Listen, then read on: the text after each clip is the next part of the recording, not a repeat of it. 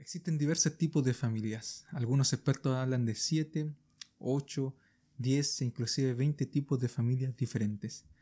En esta semana estudiaremos un poco acerca de la familia de Isaac, nos centraremos también en la familia de Jacob. Así que acompáñenme en el estudio de la lección de esta semana.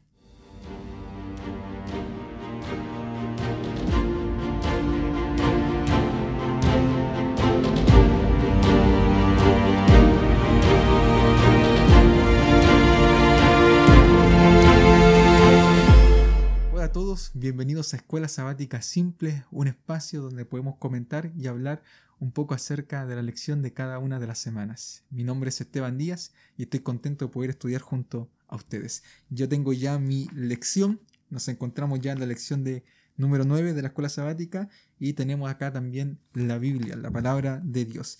El título de la lección de esta semana es Jacob el suplantador. Suplantador y veremos un poco acerca de la vida de él. El texto para memorizar se encuentra en Génesis capítulo 27, versículo 36. Leo lo siguiente. Y Esaú respondió, bien llamaron su nombre Jacob, pues ya me ha suplantado dos veces, se apoderó de mi primogenitura, y aquí ahora ha tomado mi bendición. Y dijo, ¿no ha guardado bendición para mí? Bueno, Jacob el suplantador, el engañador. Esaú al contrario significa el velludo. Y la historia comienza con ellos dos en Génesis capítulo 25. Si ustedes me acompañan con sus Biblias también, en Génesis capítulo 25 nosotros tenemos un problema. ¿Cuál es el problema? Rebeca no puede tener hijos. El mismo problema con Sara y el mismo problema que después va a tener Raquel. No puede tener hijos. ¿Qué hace Isaac frente a esta situación? Dice el versículo 21. Isaac oró a Jehová por su mujer Rebeca, que era estéril, lo aceptó Jehová y Rebeca concibió. Siempre cuando tenemos un problema, cuando tenemos una dificultad, lo que tenemos que hacer es orar. En este caso, Isaac oró a Jehová por Rebeca, presentó su problema ante el Señor. Él sabía que Dios iba a tener la respuesta porque de él tenía que venir el linaje prometido, la bendición, el Mesías. Entonces Dios respondió a esa oración. Cuando buscamos a Dios en primer lugar, entonces las cosas pueden marchar bien en nuestra vida. Pero también se produce un problema. En, en el vientre de su madre, ambos bebés comienzan a luchar. Rebeca se desespera. ¿Para qué vivo yo? Y fue a consultar a Jehová. Y eso es lo importante, consultar a Dios. Y esta es la respuesta de Dios, versículo 22. Y Jehová le respondió, dos naciones hay en tu seno, dos pueblos divididos desde, tu desde tus entrañas, un pueblo será más fuerte que el otro pueblo, y el mayor servirá al menor.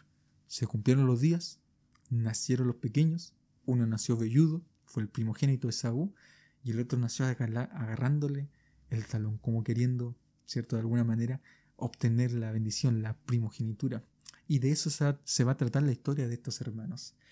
Eh, cuando nosotros vamos desde el día lunes a, ver el carácter de ambos hermanos, tienen similitudes, pero también eh, son diferentes al mismo tiempo.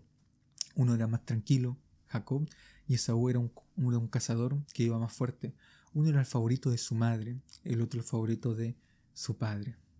Lamentablemente cuando nosotros tenemos favoritos en la familia se produce esta disyuntiva eh, entre los hermanos, esta competencia, este problema que después Jacob más adelante también tendrá. Bueno, eh, ¿cuál es el carácter de Esaú? Esaú es alguien impaciente, es alguien que de alguna manera representa el carácter eh, hedonista de la sociedad actual, del lo quiero ahora, lo quiero ya, a mi forma, a mi parecer, y, y no me interesa el mañana sino disfrutar de la obra, del instante. Y eso pasó y por eso perdió su primogenitura, porque se la vendió a Jacob eh, por un plato de lentejas. Tenía hambre y quería saciar esa hambre de inmediato y por lo tanto estuvo dispuesto a perder la primogenitura. No pensó en el mañana, no pensó en lo que significaba todo esto, no pensó en lo que acarreaba, ¿cierto?, el hecho de ser el primogénito y que de él podría descender, ¿cierto?, el Mesías, pero ya estaba profetizado, la, la bendición ya era para Jacob. De alguna manera Jacob también es impaciente, es decir, participa de este engaño. Eh, él le dice, ¿no? Eh, de alguna manera, versículo 31, capítulo 25, véndeme en este día tu primogenitura, ahora véndemela, no mañana, ahora. véndemela. Te doy el plato de lentejas si me vendes. Y sobre todo Esaú que se describe con estos cuatro eh, verbos, la rapidez que, con que él hace todo. Dice el versículo 34, entonces Jacob dio a Saúl pan y del guisado de las lentejas. Ahí está, cuatro verbos. Él comió, bebió, se levantó, se fue. Y así menospreció Saúl la primogenitura, rápido. Comió, bebió, se levantó, se fue. Fue en un instante, rápido. Así perdió todo. Y lamentablemente eso va a producir problemas más adelante. Aunque Rebeca sabía que la bendición tenía que ser para el menor, trató de ayudar a Dios para entregarle la, bendición a su hijo Jacob. Cuando nosotros intentamos ayudar ¿no? a Dios en, el cumplimiento de sus propósitos, por allí adelantar las cosas, porque Dios siempre tiene su tiempo para nosotros, trae desgracia. Y eso trajo desgracia para la familia, trajo división en la familia. Y lamentablemente Jacob va a tener que sufrir las consecuencias de esto junto con su madre. ¿Qué pasó? Eh, llegó un momento donde tenía que entregar la bendición Isaac, que ya estaba viejo, engañaron a su padre, Jacob participó de este engaño, de, eh, él trató ¿no? De, hablar con su madre, pero no porque él no quería engañar, no porque él no quisiera a, la primogenitura, sino porque lo vio difícil, lo vio complicado. Finalmente se pone ahí pelo para poder engañar a su padre, su padre lo toca, siente la voz de Jacob, pero se da cuenta, ¿cierto?, que, al tocarlo es eh, el, el, vello de, de su hijo Esaú y le da la bendición. Al llegar Esaú se pone a llorar, se da cuenta de lo que ha perdido, porque la bendición involucraba ciertas cosas. Tener la bendición, la primogenitura, significaba de alguna manera eh, tener el liderazgo en la familia, en primer lugar, tener el sacerdocio de la familia y tener obviamente bienes materiales, es decir, una doble porción, esas tres características que nosotros encontramos. Por eso ambos se pelean. Lo que más le interesaba a Jacob era esa era esa bendición espiritual que a Saúl no, le interesaba. No, estaba ni ahí con, ese aspecto. Bueno, ¿qué pasó? Esaú eh, se enoja con su hermano, decide matarlo y finalmente el consejo de Rebeca para Jacob es que él se vaya donde su familia y se queda allí hasta que se calmen eh, su hermano, hasta que se calmen las aguas. El resultado es que Jacob nunca más volverá a ver a su madre. Su madre nunca más volverá a ver a su hijo, produjo una separación. Entonces, en ese transcurso de, irse, de arrancar de su hermano Esaú, eh, eh, Jacob tiene un encuentro con Dios, una manifestación de Dios. Y en esa manifestación de Dios, dice el versículo 26 del capítulo 28, perdón, versículo 16, cuando Jacob despertó de ese sueño, dijo, ciertamente Jehová está en este lugar y yo no lo sabía. A veces pasa que nosotros tenemos problemas en la vida. Pasamos por dificultades, por momentos difíciles. Yo no sé qué dificultad tú habrás pasado, pero no sentimos la presencia de Dios. No sentimos que Dios está cerca de nosotros, pero Dios siempre está allí presente. Y llegado un momento abrimos los ojos y nos damos cuenta de que, claro, Dios siempre me acompañó en medio del dolor, del sufrimiento, de este problema. La verdad es que Dios siempre está presente en la vida de cada uno de nosotros. Somos nosotros los que no somos capaces de percibir la presencia de Dios en nuestra vida, que Él siempre está acompañándonos para sostenernos. Y ahí Él se da cuenta a través de este sueño, oye, Dios está acá. No me di cuenta, pero, pero Dios está acá. Y no solamente eso, versículo 17. Entonces tuvo miedo y exclamó, cuán terrible es este lugar no es otra cosa que casa de Dios y puerta del cielo. El autor de la lección hacía una comparación en este día, en esa escalera ¿no? que, que Jacob ve, porque por un lado tenemos la casa de Dios, Betel o puerta del cielo, y por otro lado tenemos Babel, que significa puerta de Dios. Eh, una es una construcción humana, a, a manera similar de los sigurats de Babilonia, o las pirámides de Egipto tenían esa intención de hacer al hombre Dios o acercarse, ¿cierto?, ante la misma presencia de Dios. Es el hecho humano, es el esfuerzo humano por de alguna manera ganarse a la divinidad o querer ser divino. En cambio, la escalera, una construcción tan sencilla que proviene de Dios, eh, nos muestra, ¿cierto?, a Dios bajando hasta el ser humano, a Dios, ¿cierto?, yendo hacia el ser humano, esfuerzo humano y por el otro lado, ¿cierto? La gracia divina, el hecho de que Dios se acerca a cada uno de nosotros, dos modelos para poder adorar. ¿Cuál, cuál seguiremos nosotros?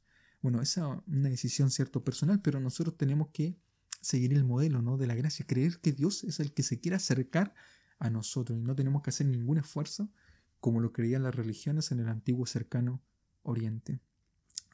Se va, ¿no? Eh, llega a la casa de Labán y allí en la casa de Labán es engañado y es el título del día miércoles, engañador, engañado. ¿Por qué? Porque ¿qué pasa? Bueno, se enamora, se enamora Jacob de Raquel, la ve a ella y realmente, ¿cierto? La ve pastoreando y, se da cuenta, ¿cierto? De su parecer. Dice acá el versículo 16 del capítulo 29. Labán tenía dos hijas. El nombre de la mayor era Lea y el nombre de la menor Raquel. Versículo 17. Características de ambas. Los ojos de Lea eran delicados, pero Raquel era de lindo semblante y hermoso parecer. Me, llama la atención lo, lo, que dice acá, ¿no? Porque la menciona como de, lindos ojos o tiernos ojos. Es como cuando nosotros decimos, bueno, esta persona tiene una sonrisa linda, ¿no? O es simpática la, persona, para, no decir otra cosa. Y, pero su hermana menor, Raquel, sí, ella sí es hermosa, ¿cierto? Tiene un lindo semblante, es hermosa de parecer. Y bueno, va a servir eh, Jacob a Labán por siete años. Ese es el trato.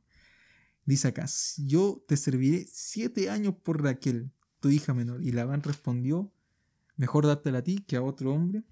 Y fíjense lo que dice el versículo 20. Así sirvió Jacob siete años por Raquel y le parecieron como pocos días porque la amaba. El amor, ¿no? Ese amor sincero que espera, que es paciente, que decide, ¿cierto? De alguna manera trabajar para poder construir y, ganarse, ¿no? Demostrar que realmente ama. Eso hizo Jacob realmente estaba enamorado, amaba, ¿cierto?, a, Raquel y sirvió por ella. Y no, fue no solamente fueron siete años, sino que fueron catorce, porque llegó un momento del engaño. Y, en esa noche nupcial de bodas, no sé cómo habrá sido que, la metió, fue voluntario también de parte de Lea, es decir, ella es cómplice de este engaño, ella quiso participar en el engaño y lo engañaron. Lo engañaron, dejaron a Raquel de lado y ellos, ¿cierto? seguramente se pusieron de acuerdo y engañaron a, Jacob. Y, despierta Jacob aquella mañana, versículo 25. Cuando llegó la mañana, Jacob vio que era Lea y dijo a Labán, bueno, ¿qué es esto que me has hecho? ¿No te he servido por Raquel? ¿Por qué pues me has engañado? Versículo 25 del capítulo 30. ¿Por qué me engañaste? Y acá el autor de la lección mencionaba lo siguiente. Curiosamente Jacob usa la misma palabra raíz para engañar que Isaac había usado para caracterizar el comportamiento de Jacob hacia su padre y su hermano. Acá nosotros tenemos algo, ¿no? La, la, ley de la cosecha y la siembra. Todo aquello que sembramos, en algún momento lo vamos a cosechar. Lamentablemente lo tuvo que sufrir así A pesar de que él se había arrepentido, había tenido un encuentro con Dios, no se pudo librar, ¿cierto?, de las consecuencias de este mundo de maldad. No solamente fue este engaño, sino también muchos otros engaños le hizo Labán cambió su sueldo más o menos unas 10 veces y, de esa manera constantemente trataba de aprovecharse de su yerno, de Jacob, porque Jacob tenía la bendición. Y lamentablemente después de este engaño viene la familia disfuncional de, Jacob. Eh, Jacob termina diciendo el versículo, se llegó también a Raquel después de que él sirvió otros 14 años por ella y la amó más que a Lea y sirvió a Labán aún otros 7 años la amaba más. Amaba más a Raquel, por ella sirvió 14 años. Y esto va a producir problemas eh, entre las hermanas también, porque Lea siempre se va, a, sentir como la que no es amada. Es la segunda, ¿no? Pero, pero acá viene lo interesante porque Lea es quien tiene hijos y Raquel no puede tener hijos.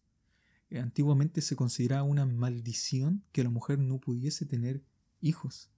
y lamentablemente se sentía mal Raquel, pero Lea sí tenía hijos, era, era bendecida de alguna manera. Tuvo primero cuatro hijos, el primero de ellos fue Rubén, después Simeón, después nosotros tenemos a Leví y finalmente eh, termina con Judá. Y acá hay algo especial. Cada vez que Lea tiene un hijo, de alguna manera se pregunta y dice, bueno, ahora sí que tuvo un hijo, mi esposo me amará.